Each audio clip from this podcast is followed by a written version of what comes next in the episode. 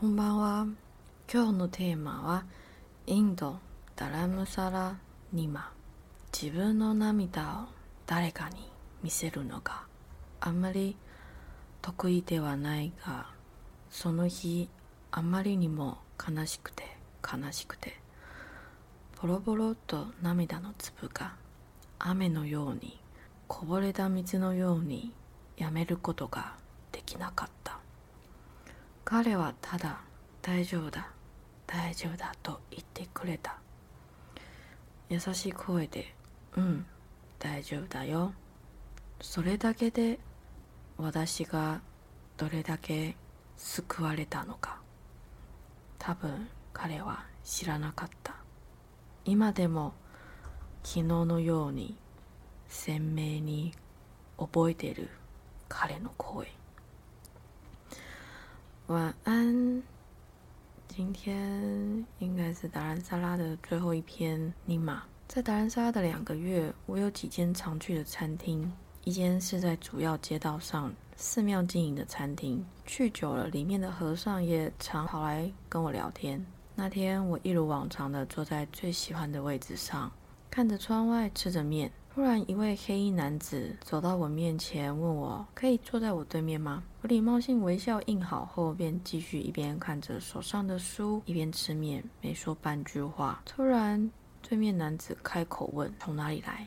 来这干嘛？”他有一个朋友想学中文，叫尼玛。他问我说：“那你可以教我朋友吗？”我笑着说：“好。”后约了隔天这个时间，在这个地方，他会带他的朋友尼玛来。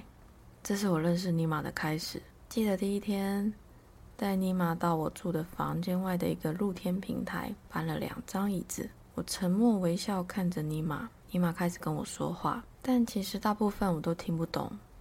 听不懂就问，再听不懂我们就查翻译，大概是这样的一个开始。很喜欢每天听尼玛说话，喜欢听他跟我说很多西藏故事、佛陀的故事、家乡的故事。小时候的故事，他总是可以一直说很多很多故事，也会顺便教我藏文。于是我拿起笔记本，一点一点做笔记，然后偶尔用藏语回他。他会笑着说：“对对对，你藏语说得很好。”那几天因为希望索南能自己主动多说一点话，才可以练习中文。于是我撂下狠话，希望他更加努力。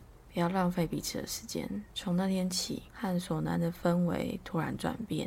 过几天后，他传了一封简讯来，让我很失望，甚至伤心。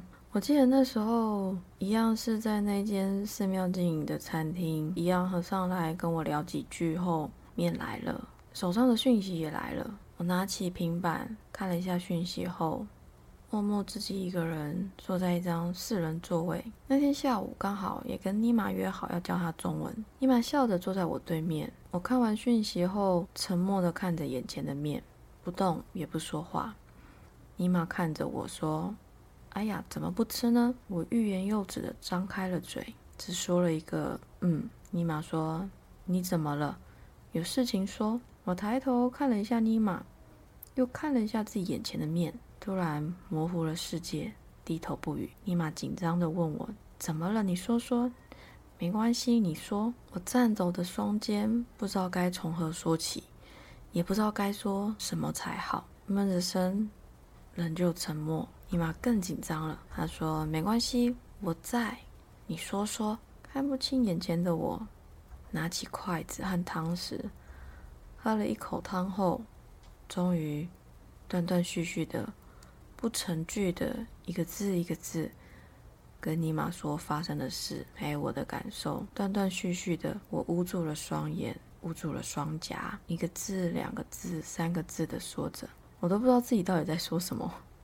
尼玛却静静的说：“没事，没事了。”尼玛的那几分钟没事起了很大的效用。我终于再次拿起筷子和汤匙。尼玛说：“吃不完就别吃了。”不想吃，不要勉强。我摇摇头，坚持把眼前的食物吃完。尼玛看我坚持，也不再多说什么，只是默默地将卫生纸放在我旁边。终于吃完最后一口后，我望向尼玛说：“对不起，今天没教你中文，对不起，让你困扰了。”尼玛笑着摇了摇头回说：“没事没事，你今天早点回去休息，明天有空我带你去走走。”我微微笑着点头，走回住宿处。那个晚上，我梦见尼玛牵着还是小孩的我，走在大草原上。我看着他的侧影，看着一望无际的草原和夕阳。倔强的我几乎不曾在人前颤抖双肩的捂住双颊，那是第一次，却让我安心无比，仿佛他的大手在轻拍我说：“没关系，没事的。”后来，尼玛带我去见伽马巴，台湾我们会说他叫大宝法王，顺便去附近的尼姑庵和藏人村观光。尼玛帮我准备好所有需要的东西，还顺便带我去修理我坏了一脚的鞋子。我那时候穿了一双有点像是登山凉鞋吧，但它坏掉了嘛，就有点像开口笑这样。我。我不是很在意这种事情，我觉得无所谓啊，我又不是来干嘛的，我就是来旅行啊。那鞋子坏掉就算了，那反正我也没要登山，那就走一走，自己注意小心一点就好了。那尼玛就看到我那个鞋子开口笑啊，他说：“哎呀，不行不行，很危险。”所以他带我去逛逛的那一天，他就顺便带我去修鞋子，他也没跟我讲，他就把我领到了一个地方，然后叫我坐下。叫我把鞋子给人家，然后就叫我等，就这样子。然后那天我就跟着尼玛，他走前头，我走后头。那最后呢，带我去观光完以后，这我应该叫枪抢吧，带我去玩玩。枪抢以后呢，带我到他的朋友的宿舍里，就是大宝法王那时候在的那间庙。在下达兰萨拉吧，下达兰萨拉的一间庙里面，他朋友他就说他朋友在那边当和尚，有宿舍，那他就把我带着一起去他们朋友的宿舍里面，我就坐在那边听他们聊天，他们就一直拿食物给我啊，又是拿饮料，又是拿食物的。一直喂食，那时间到了呢，再把我领到拜见伽马巴的地方，然后跟我说啊，你要准备好什么啊？哎，你结束后我会在外面这样子。那果然结束后，我远远的就看见尼玛在树荫底下等我，那他在带我去吃饭，搭车回达兰萨拉。平常话很多的尼玛那天很奇妙的什么都没说。就只是静静的带我走，然后我们又约了隔天继续练习中文。之后过了好久，有一天尼玛问我什么时候要离开，我笑着回答：嗯，两个星期后。尼玛也没说什么，那只是在我离开前一天呢，他突然丢了一条土耳其石的佛珠过来，酷酷的说：“给你，这个适合你，我没再用了。”我愣着不知道该怎么办，这样尼玛也不说话，我只好谢过他，小心翼翼的把佛珠收起来。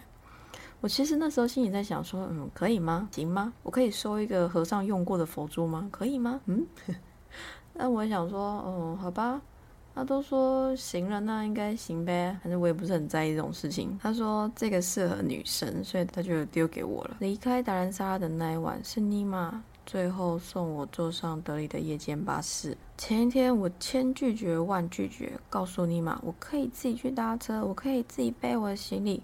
我很习惯自己一个人，没问题，没事。我叫他别来送行，他怎么样都说不听。那天下午直接出现在我的房门外，他看着我的背包说：“那你的包呀？”然后就背起来了，就自己往搭车处走了。那顺便把我手上的东西统统接过去。他说：“你怎么带这么多东西？你的背包怎么那么重？”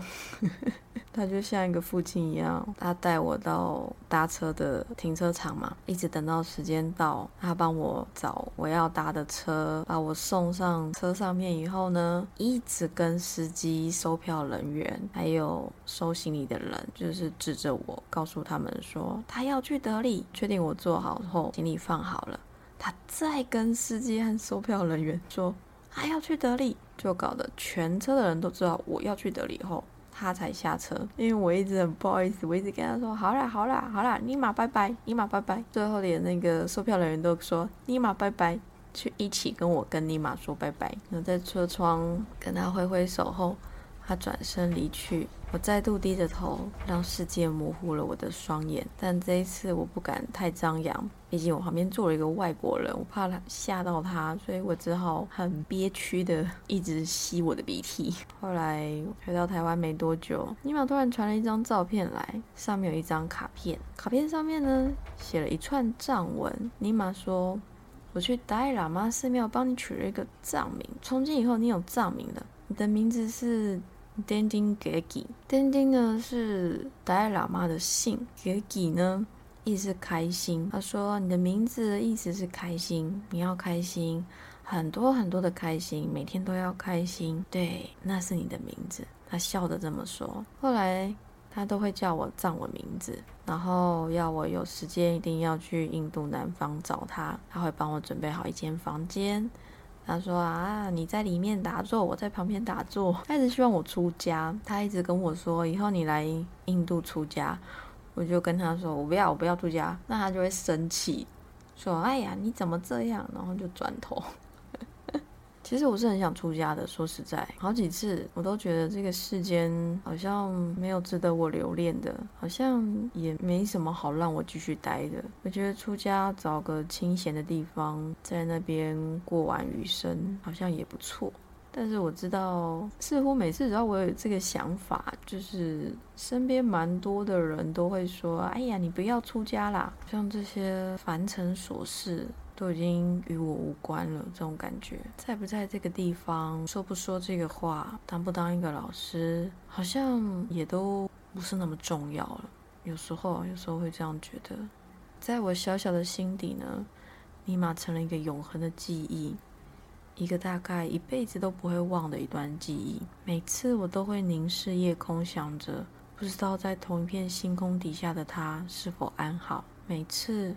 我都双手合掌的向老天爷祈祷，希望我所遇到的所有生命都好好的，希望你们都好好的，希望不管我认识不认识的你，都能好好的为自己而活一次，好好的像尼玛说的，要开心，很多很多的开心，好吧？那我们就下周见了，我们再来修，再见，不要思密，不要思密。